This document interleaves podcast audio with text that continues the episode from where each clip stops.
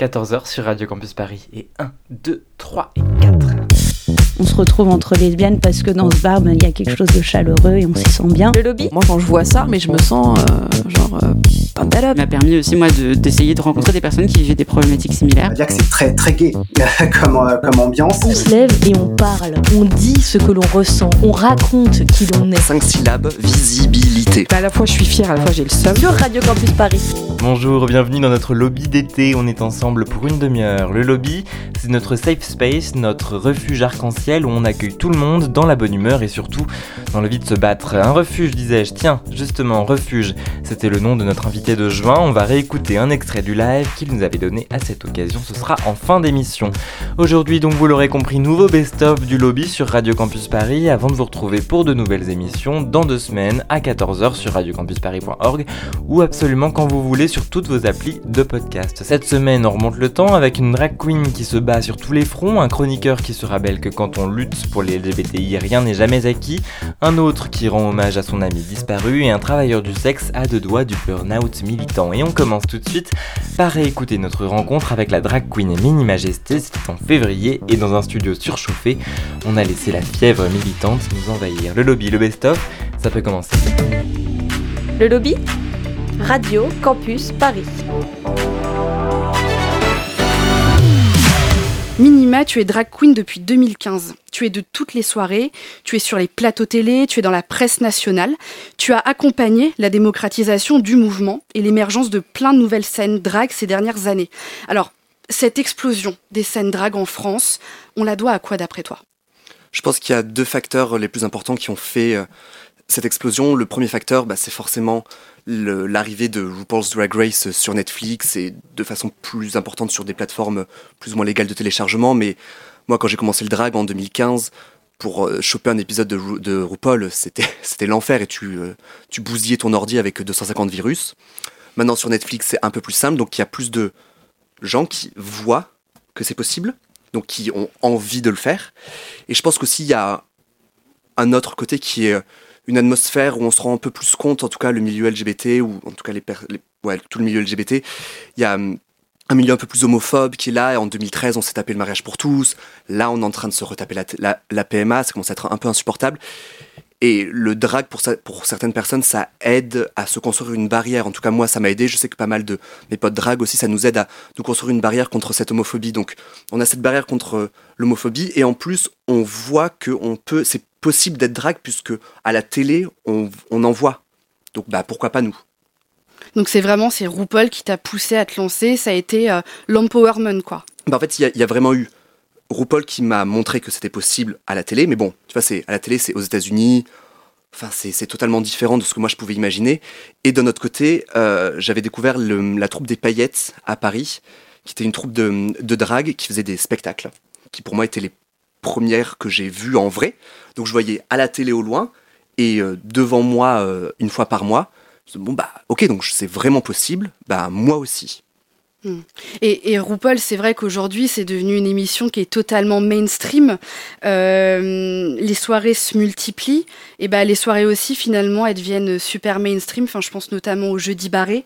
Euh, le public de ces soirées, il devient de plus en plus hétéro. Tu, tu, rejo- tu rejoins ce constat? Ah, c'est totalement ça. Effectivement, comme tu disais, la, jeudi barré tous les jeudis où le public devient un peu plus hétéro, mais surtout d'autres euh, d'autres soirées comme la Drag Me Up, qui est une, compétition entre dragues les dimanches.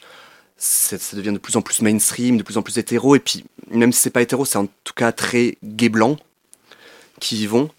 Euh, donc, multiplication veut forcément dire bah, qu'il y en a de plus en plus qui sont euh, plus euh, mainstream, mais à l'opposé, tu en as de plus en plus du coup qui se qui s'ouvrent et qui sont euh, engagés euh, vers des, vers des personnes un peu plus minorisées. Hum, Et sortir euh, de cette culture très underground, euh, est-ce que ça démocratise le drag ou est-ce qu'au contraire, ça a vocation à dépolitiser le mouvement? Ça le dépolitise énormément. Et c'est catastrophique euh, vraiment au, au sein du mouvement drag, vu que tu en as de plus en plus que tu vois à cause de RuPaul's Drag Race. Moi, c'est grâce à lui que j'ai commencé, enfin, c'est grâce à cette émission que j'ai commencé, mais à cause de cette émission, maintenant, on dépolitise parce que là, on le voit, la, la- saison 12 a été annoncée. Bon, c'est super cool qu'il y ait une drague française, mais c'est encore le même genre de casting, quoi. C'est toujours des mecs. Heureusement qu'il y a des racisés, mais ça reste toujours des mecs cis, quoi. Donc forcément, tu vois ça. Donc il y a beaucoup de mecs cis qui vont s'identifier, qui vont en faire. Du coup, il y a encore plus de gens qui vont le voir, donc on va reproposer ça, et c'est un serpent qui se mord la queue. Enfin, si à un moment donné, les personnes qui ont le pouvoir, c'est-à-dire Paul, ne montrent pas des trucs différents, c'est pas possible. Colin? Et puis ça implique aussi qu'on oublie, euh, notamment à cause de cette émission, euh, toute l'histoire aussi qu'il y a derrière ce mouvement. C'est pas qu'une question de dépolitisation. T'oublies toute l'histoire parce que même malgré le fait que toujours dans chaque saison de RuPaul, ils essaient de faire un épisode où on va faire un truc sur, on va rappeler Agnagna Trump, le réchauffement climatique, blablabla. Enfin, c'est un épisode sur 12 et puis au final, quand même, euh, tous, les, tous les jugements à la fin des, des, des épisodes, c'est t'es bien maquillée, ta perruque elle est, elle est bien, elle est pas bien. Ça reste beaucoup, beaucoup sur le physique, sur comment tu t'es fait, ou euh, peut-être un petit peu sur comment un petit peu t'as joué, est-ce que tu joues bien, est-ce que tu joues pas bien, pas. Euh, est-ce que tu revendiques Il y a une drague parisienne qui a très bien euh, expliqué ça de, façon très courte, qui a très bien summarisé, résumé, qui a très bien résumé, merci, putain, qui a très bien résumé le propos si je me souviens, c'est le Philippe qui l'a dit. Il a dit il y a une différence entre être, être drague et faire du drag. Là maintenant, euh, RuPaul's Drag Race, ça commence à. Ce sont des gens qui font du drag. Ce sont moins des drags. Pour moi, faire du drag maintenant, c'est devenu euh, bah, ce côté-là très entertainment, très chaud. Tu vois, genre maintenant, ils ont même une résidence à Las Vegas. Enfin, des, drag queens de RuPaul's Drag Race ont une résidence à Las Vegas. C'est ultra mainstream. Donc ça, c'est faire du drag, c'est faire un grand chose, c'est être super belle, gna gna gna, très bien présentée, très bien dansée. Et puis il y a être drag, qui est euh, faire du show, savoir hoster, et puis connaître ton histoire et utiliser ta plateforme. Et justement, Minima, cette histoire pour nos auditeurs, est-ce que tu pourrais revenir sur la jeunesse du mouvement? Euh, drag Les drag queens, ça commence où? Pourquoi? C'est impossible à trouver. Mais euh, si on, veut revenir en arrière, tu peux en trouver autant dans le euh, théâtre shakespearien où euh, la légende veut que drag, ça veut dire euh, dressed as a girl, donc habillé comme une fille, étant donné que les femmes ne pouvaient pas monter sur scène. C'était les hommes qui jouaient des, des, personnages féminins. Il y en a d'autres qui disent que ça, vient de to drag, donc faire traîner par terre. En tout cas, ce qui est sûr, c'est que durant les émeutes de Stonewall en juin 69 à New York, ce sont des personnes trans et des dragues racisées, très important, qui ont commencé à euh, bloquer le passage aux flics. Cette nouvelle vague drague qui envahit, euh, qui envahit la scène, euh, enfin les scènes, elle casse beaucoup avec la vague des dragues transformistes qu'on a beaucoup vu, par exemple dans le cabaret de Michou. Ce, cette nouvelle vague drague, elle se veut plus queer, plus féministe, euh, une drague trans. Est-ce que tu pourrais nous rappeler ce qu'est une drague transformiste et pourquoi la nouvelle vague drague, elle casse réellement euh, avec ce, mouvement qui est apparu finalement il y a quelques années? Oui, effectivement, les, tout ce qui est ce que de nos jours on appelle les transformistes, qui sont donc se transformer en vraiment une autre personne, donc incarner euh, à la perfection, mais des fois il y a des transformistes, ça font un boulot, c'est incroyable. Incarner à la perfection, Mylène Farmer, Céline Dion, euh, Armand Altaï, Amanda Lear, toutes ces icônes euh, LGBT, ça c'est de ce que, de nos jours on appelle des transformistes. Et le drag va plutôt être une forme d'art plus générale. D'ailleurs, tu remarqueras que je, me force à ne pas employer le mot drag queen, mais garder un terme général de drag, parce que de nos jours, de plus en plus, on essaie de casser les normes de genre. Et c'est rigolo que je, dis ça, parce que moi, je suis... Enfin, Minima, en tout cas, est un personnage ultra féminin. Euh, mais il y a de plus en plus de drag qui cassent complètement les, euh, les normes de genre et euh, tant mieux. Moi, je voudrais revenir euh, quand même sur un événement qui te, enfin, dans lequel moi je t'ai connu, dans lequel beaucoup de personnes euh, t'ont connu. C'est le bingo, donc le fameux bingo drag de la folie. elle est née comment cette idée du bingo? Elle est née il y a une éternité et demie, euh, parce que c'est un, c'est un événement qui se passe de façon totalement standard aux États-Unis. Les bingo drag, ça existe depuis une éternité. De la même façon que les brunch drag, ça existe depuis une éternité aux États-Unis et c'est en train d'arriver en France. Les bingo drag, ça existe depuis très très longtemps. Et en France, à Paris en tout cas, que je sache, euh, ça a commencé en 2015 et des patates. Euh, c'était un autre collectif qui le faisait donc à la folie, déjà. Ce collectif a arrêté de le faire à la folie et euh, la directrice de programmation de la folie s'est dit que c'était quand même une super bonne idée. Moi j'avais bossé déjà une fois pour eux parce que je euh, j'avais animé les un an ou je sais plus quoi. Elle avait bien aimé comment je présentais. Elle m'a donné euh, les dimanches, à la base c'était une fois par mois, elle m'a dit bah on fait un bingo, on va voir où ça mène. On a commencé à 20 personnes et maintenant il y en a 120 tous les dimanches qui viennent nous voir. Les gens sont heureux bah, c'est ça le but. Le, le but, c'est que les gens repartent un dimanche soir contents et ou bourrés. Et il y a, y, y, y a, combien de personnes tous les dimanches Maintenant, on en est à, on en est à combien? C'est complet, en fait, la folie tous les dimanches soirs plus, plus, de 100. Avant, on avait... Euh, enfin, maintenant, on ouvre les, les, deux étages de la folie, euh, parce que en fait, il faut arriver à caler euh, des gens. Enfin, Minima, moi je voudrais revenir euh, sur, euh, sur tes nombreux engagements euh, avec le CLAC notamment, le comité d'action et d'autonomie queer, Pink Block qu'on retrouve toujours en manif depuis le 5 décembre. Tu étais aussi présente aux soirées de, en soutien au BAM, le bureau d'accueil et d'accompagnement des migrants. tu as participé à plusieurs soirées de soutien à la lutte des femmes de chambre de l'Ibis Batignolles. Pourquoi Minima aujourd'hui c'est super important pour la communauté queer de s'engager Parce qu'on se fait taper dessus, enfin, les, minorisés, on se fait encore enfin on continue à se faire bouffer. Et, quand je dis on, euh, moi je reste quand même euh, au, dans, le, dans le top des privilégiés parmi les, minorisés. Donc si je peux utiliser euh, toute la plateforme qu'on va m'écouter un peu plus parce que je suis blanc, parce que je suis un mec, parce que je sais pas quoi, si c'est pour faire passer des messages sans faire le, white savior et euh, dire que je suis là pour sauver tout le monde, si je peux dire ok, je vais ouvrir ma gueule en faisant passer le message de, quelqu'un d'autre, il faut qu'on ouvre notre gueule et il faut qu'on se rebelle contre tout ce patriarcat. C'est pas possible. On se, fait littéralement péter la gueule. Il y a des gens qui se font péter la gueule.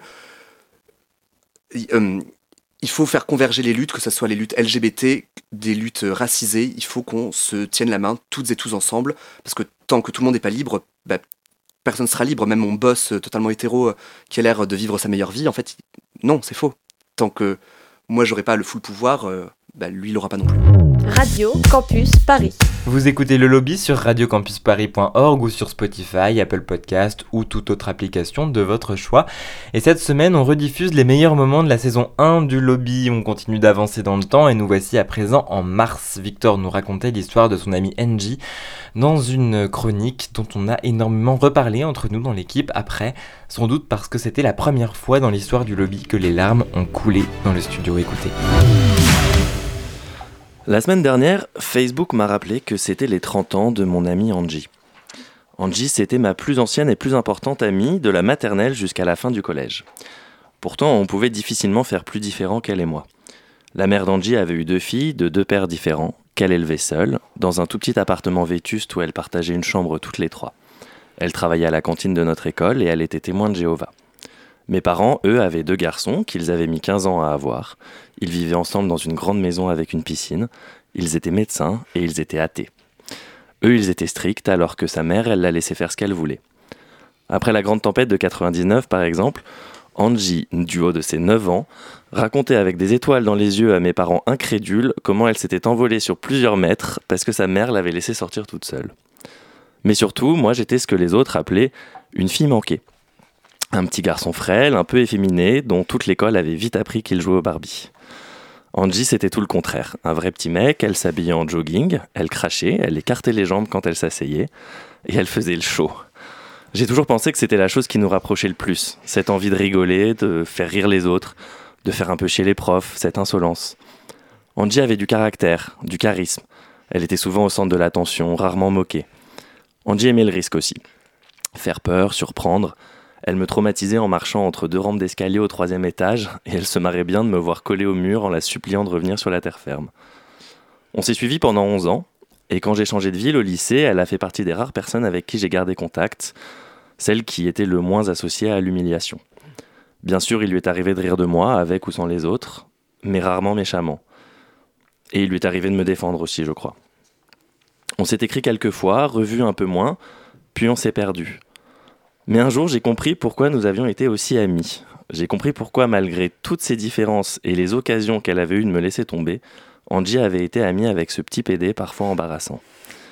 J'ai compris en la voyant sur Facebook avec sa copine. Je réécris peut-être l'histoire, mais je suis sûr qu'au fond, elle savait que elle aussi, elle était différente et que c'était un lien qui nous unissait malgré tout le reste. Et je pense que moi aussi, je le savais. Et j'ai réalisé que j'avais consacré tellement d'énergie à enterrer mes émotions que j'en étais devenu aveugle. J'ai découvert via ces photos qu'elle vivait vers Biarritz et fréquentait un groupe de personnes dont nous dirions aujourd'hui qu'elles étaient queer. Angie, au fond du Pays Basque, avait réussi à se trouver une bande de lesbiennes, de gays, de trans, alors que moi, dans ma grande école à Toulouse, je n'étais entouré que d'hétéros. J'étais heureux pour elle, si fier de ce qu'elle était devenue. J'ai eu envie de lui écrire, que l'on se revoie après toutes ces années. Je ne l'ai pas fait. Quelques mois plus tard, Angie rentrait d'une soirée arrosée le long de la corniche de Biarritz. Et toujours aussi téméraire, la même enfant qui bravait la tempête et la gravité au troisième étage s'est mise à marcher sur le rebord. Angie est tombée dans un trou d'eau entre des rochers devant son cousin et des amis qui ont sauté et n'ont pas réussi à la remonter. Son corps a été retrouvé quelques jours plus tard près des piles d'un plongeoir. Elle avait 22 ans. Angie n'a jamais eu 30 ans. Et moi, je ne lui ai jamais dit que j'étais gay. Je ne lui ai jamais dit comme j'étais fier d'elle. J'aurais tellement aimé connaître la personne qu'elle serait devenue. Qu'on devienne adulte ensemble. Ça fait huit ans maintenant et je dois bien l'avouer, je ne pense aujourd'hui que rarement à elle. Mais Angie a changé ma manière de vivre. Avant sa mort, je n'avais pas conscience de l'importance que je donnais à la vie, à la mienne et à celle des autres. Elle m'a transmis une terreur à l'idée de perdre les miens sur laquelle je travaille, mais elle m'a aussi permis de vivre en mode YOLO, de moins m'inquiéter de mes choix à long terme, de penser avant tout à aujourd'hui. J'avais toujours suivi des chemins balisés et grâce à elle, j'ai accepté de prendre des risques, à ma mesure, de m'assumer, d'être fier de qui je suis, de voyager seul, de quitter un travail, de dire aux gens que je les aime. C'est grâce à elle, même si ça peut sembler contradictoire, que j'ai accepté l'idée de me marier, grâce à cette certitude ancrée que tout peut s'arrêter n'importe quand. Quand on était enfant, Angie me chantait souvent On n'est pas né sous la même étoile. Elle ne croyait pas si bien dire. Mais moi aujourd'hui, c'est sous la sienne que j'essaye de continuer à grandir. Radio Campus Paris. Le lobby, c'est le rendez-vous queer de Radio Campus Paris, un vendredi sur deux à 14h pendant 30 minutes. Cette semaine, dans notre best-of, on a voulu réécouter le témoignage d'Awen, un travailleur du sexe, euh, qu'on avait rencontré pendant le confinement. C'était dans notre émission d'avril, souvenez-vous. Alors que les travailleurs du sexe et les travailleuses du sexe ont été durement touchés par la crise sanitaire, Awen, lui, a continué à militer jour après jour sur son compte Instagram TDS versus Grinder. Alors moi je m'appelle Awen euh, ou Osmose. Euh, je suis travailleur du sexe depuis 7 ans, je suis nomade depuis 3 ans et euh, j'écris aussi sur un site web qui s'appelle l'Osmose des cendres en ligne et je suis activiste virtuel sur Instagram sur le compte TDS versus Grindr. Travailleur du sexe, qu'est-ce que ça veut dire? Moi je considère qu'une personne exerce le travail du sexe quand elle touche de l'argent sur sa sexualisation en fait. Donc euh, ça peut être de plein de manières différentes. Ça peut être de l'escorting, ça peut être euh, les cam girls et les cam boys, euh, ça peut être certains ou certaines masseurs masseuses, euh, ça peut être le travail de rue euh, qu'on peut dire euh, le travail traditionnel. C'est aussi être acteur ou actrice porno. Enfin, c'est vraiment, pour moi, c'est vraiment ouais, voilà, faire du profit sur sa sexualisation. Quoi. Moi, en fait, je rencontre les gens dans la vraie vie plutôt. Donc, je fais pas du virtuel. Je vends aussi des photos, des photos, mais mon activité principale, c'est vraiment rencontrer les gens. Avant d'aller plus loin, euh, je voudrais qu'on prenne quelques secondes pour euh, déconstruire euh, quelques clichés majeurs qui existent sur les travailleurs et travailleuses du sexe. Euh, déjà, question toute simple, est-ce que les travailleurs et travailleuses du sexe vendent leur corps? Alors, moi, je considère pas qu'on vend nos corps, je considère qu'on vend un service. Après, je pense que c'est des choses qui sont intéressantes aussi à remettre en question et tout ça. Euh, mais en tout cas, si on vend notre corps dans le travail du sexe, la seule façon où on vendrait notre corps, c'est en incluant que dans toutes les professions, on vend notre corps, euh, comme euh, un déménageur euh, ou une déménageuse peut vendre son corps en faisant un autre travail. Sinon, on- non, on prodigue un service, quoi. On vend un service. Est-ce que le travail du sexe, c'est forcément un travail qu'on prend en dernier recours, quelque chose qu'on voudrait éviter absolument? Bah non, pas forcément, parce que il y a tellement d'histoires différentes et tellement de raisons euh, différentes d'exercer le travail du sexe que de manière générale, de toute façon, on peut pas essentialiser le travail du sexe et les raisons pour lesquelles on le fait. Euh, et c'est propre à chaque histoire. Peut-être que pour quelqu'un ou quelqu'une, ça va être un dernier recours. Parce que la société euh, dans laquelle on est pour l'instant est euh, raciste et transphobe, et si des personnes galèrent à trouver un travail, bah peut-être que oui, dans leur histoire, ça va être le dernier recours, le travail sexuel. C'est possible aussi. Mais pas forcément pour tout le monde et pas de manière générale. Voilà, pour, euh, pour celles et ceux qui ne sont pas tout à fait familiers à tous ces débats sur le travail du sexe et la prostitution, euh, évidemment, je recommande à nos auditeurs euh, d'aller voir ton compte, TDS vs Grinder. Qu'est-ce qui t'a poussé, toi, à créer ce compte? C'est parti d'un compte qui s'appelait Femmes noires versus Dating. Et en fait, une personne a été influencée, inspirée pour créer Personnes racisées versus Grinder. Et du coup, il y a aussi, dans la foulée, eu Personne Trans versus Grinder. Et ensuite, il y a eu euh, Cerobo versus Grinder. Et moi, je me suis dit, bah, je vais en faire un pour les TDS. Et puis après, il y a eu Gros versus Grinder. Et puis maintenant, il y a aussi Handicapé versus Grinder. Pourquoi toute cette armée de, de comptes Instagram versus Grinder Qu'est-ce que ça veut dire de, de, cette application, du coup? Bah, en fait, Grinder, donc, qui est l'application de base de rencontres euh, gays, ou en tout cas la plus connue, bah, c'est une application où on retrouve euh, bah, beaucoup de gays et beaucoup de racisme, beaucoup de transphobie, de, transphobie, de validisme, de sérophobie euh, et de grossophobie. Euh, donc en fait, il y a un moment, c'est pas possible. Donc c'est une façon de militer pour dénoncer ça et de dire bah, est-ce qu'il y a moyen que peut-être on, s'éduque en fait parce que il y a de quoi faire quoi. Moi je suis un hippie donc clairement donc je pense que avec la pédagogie ça il y a la chance qu'un un dialogue se crée autour des choses et que la personne évolue en face est plus grande que si je lui dis d'aller se faire foutre. Moi, je sais que faire de la pédagogie, même si ça demande beaucoup d'énergie, bah, ça va peut-être faire en sorte que la personne en face de moi ne va pas m'insulter et du coup, je prends soin de moi d'une certaine manière. Et alors, quel euh, type de remarques euh, tu vas recevoir pour euh, les gens qui ont qui connaissent pas encore ton compte Instagram? Quels exemples tu pourrais nous donner? Bah, ça va soit être des je paye pas pour du sexe, ce qui est complètement ok parce que ça c'est il n'y a pas de problème même si je sais que derrière il y a tout un truc qui est pas déconstruit. Euh, des fois ça va juste être un dommage. Ça ça me fait chier aussi parce que je suis en mode je remets toujours les pendules à l'heure tu vois je dis ah ok c'est pas dommage que je sois pute par contre c'est dommage que toi t'aies pas dépassé la barrière de payer mais ça c'est vraiment je, je force tu vois euh, et sinon bah c'est des insultes ou euh, ou euh, de voir sur les profils signaler les escortes, c'est une maladie, c'est la maladie de cette appli, ou enfin que des trucs comme ça. Et, et au final, ouais, c'est relou quand, quand t'as envie de bosser et que, et que bah, tu te prends ça dans la gueule, alors que t'as 5 euros dans ton porte-monnaie, tu vois. Maintenant qu'on a Grinder, c'est quand même très très facile d'avoir accès à, des, euh, à du sexe en fait, et gratuitement. Euh, est-ce que du coup c'est facile d'exercer en tant que, que, travailleur du sexe à cette époque-là? Bah c'est pas évident, il n'y a pas beaucoup de clients. Honnêtement, euh, c'est le... je pense que c'est le plus dur dans le travail du sexe pour moi, c'est de trouver des clients et, et c'est le stigma. Et c'est intimement lié d'ailleurs ces deux choses-là c'est galère, tu vois. Je sais ce que c'est que la précarité aussi et je sais les privilèges que j'ai pas. Et quand tu dis euh, je sais ce que c'est la précarité, qu'est-ce que ça veut dire, euh, sans vouloir être indiscret évidemment, mais de, ta situation, ça veut dire que tu peux pas vivre actuellement de, ton travail? Bah En fait, si, parce que c'est mon seul travail. Donc c'est que j'en vis. Et la précarité, c'est hyper intéressant pour moi parce que en vrai, je sais pas trop comment me placer. Parce que je peux avoir des flots d'argent qui sont peu, pas trop nombreux, mais qui sont réguliers. Euh, et en même temps, bah, j'ai approfondi le truc un petit peu. Euh, autant je suis encore en vie parce que je peux manger, mais autant si jamais je veux m'acheter un téléphone, c'est mort. Si jamais je veux faire un gros achat, c'est mort. Si jamais je veux suivre un, une thérapie, c'est pas possible. Si jamais je veux voyager, c'est pas possible. Enfin, c'est ou en tout cas pas euh, pas en prenant l'avion ou des trains ou des trucs comme ça. Donc ouais, c'est une façon d'être précaire aussi. Ça m'est déjà arrivé de, de, faire du stop avec 5 centimes en poche, par exemple. C'est pas quelque chose de rassurant. Et en même temps, bah, c'est très libérateur dans un sens où ça te met aussi en face de choses. Comment tu te débrouilles en fait là si t'as pas d'argent et que t'as faim, tu vois? Et bah tu trouves des, des solutions, tu, tu, tu, fais les poubelles, tu demandes de l'aide, t'apprends ta relation à demander de l'aide, comment tu te sens, nanana, et tu t'explores quoi. Alors aujourd'hui avec le confinement, qu'en est-il de ta situation à toi déjà? Du coup tu peux pas du tout travailler j'imagine? Bah en fait euh, j'ai depuis le confinement j'ai je suis allé voir un client, donc j'ai bossé. Bon c'est cool, il était à 400 mètres. Et puis surtout, euh, bah, c'est pas. tu vois, si on bosse pas, on mange pas. Donc, euh, euh, ne pas sortir, c'est bien pour la santé publique, mais manger, c'est aussi bien pour la santé. Donc, le choix, il est vite fait, en fait. Et d'ailleurs, c'est hyper intéressant parce que ça, c'est pas que en temps de coronavirus. Le choix, il est toujours vite fait. Par exemple, si tu penses. moi, j'ai le VIH. Et, et dans, le, dans le milieu, on a beaucoup de mal à imposer la capote. Parce qu'en fait, on a moins de clients parce qu'il y a du stigma.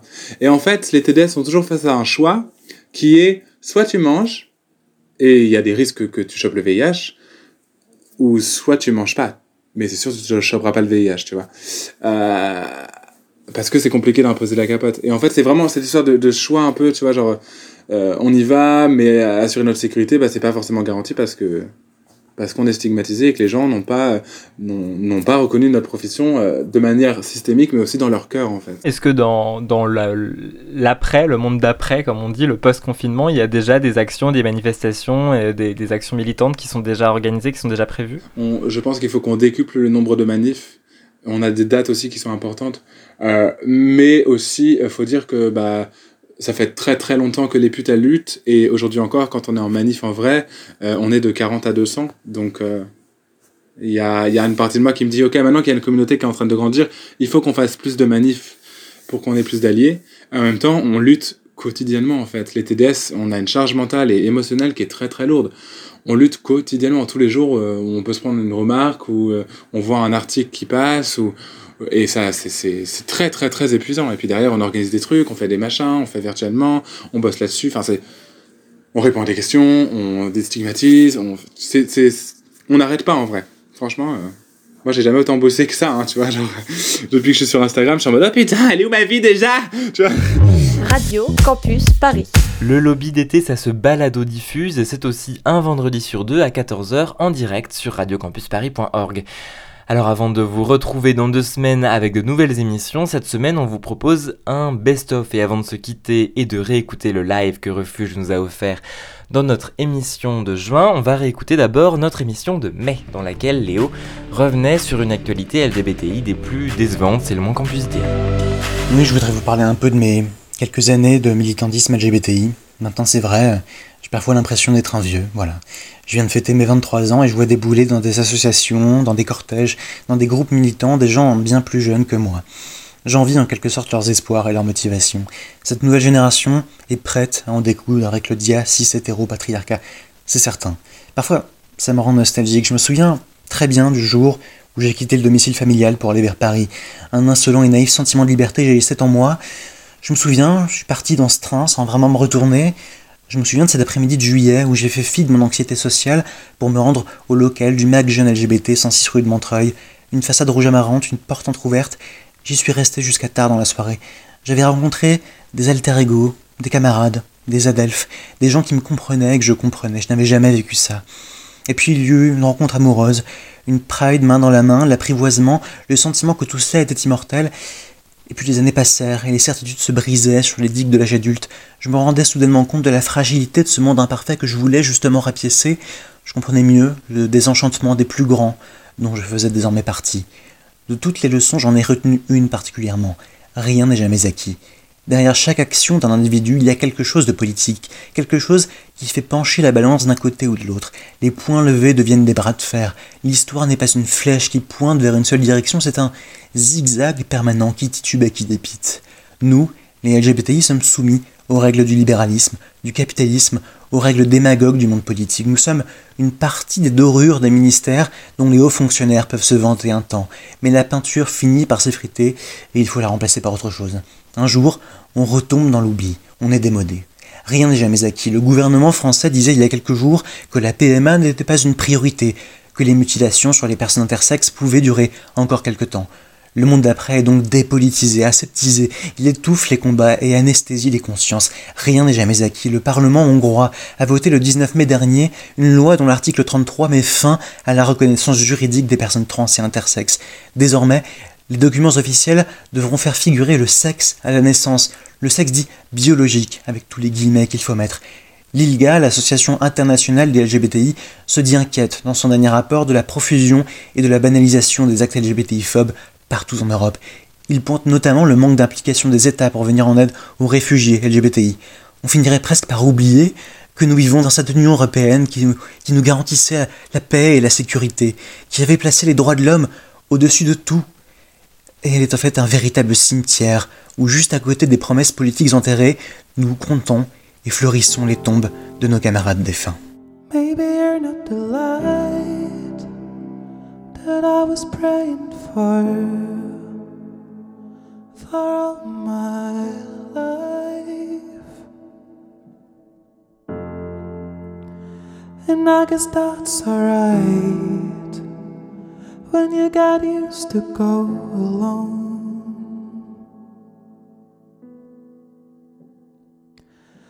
And a hopeless heart.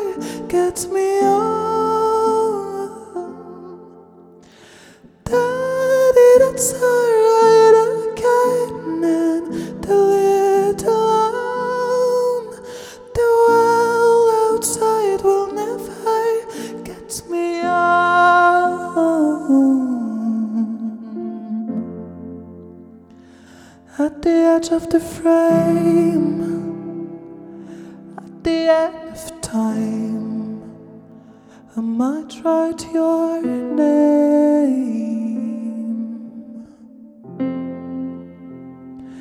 And I guess that's alright. Cause I never belong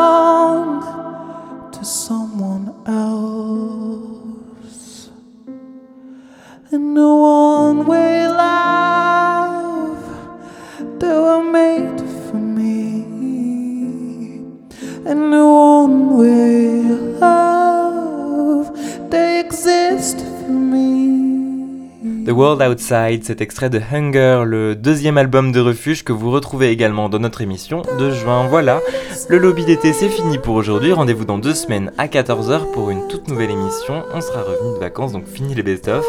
Le lobby, ça se réécoute sur le site de Radio Campus Paris et sur toutes vos applications de podcast. Émission réalisée par Colin avec Jonathan à la mise en onde. Passez tous et tous une très belle journée.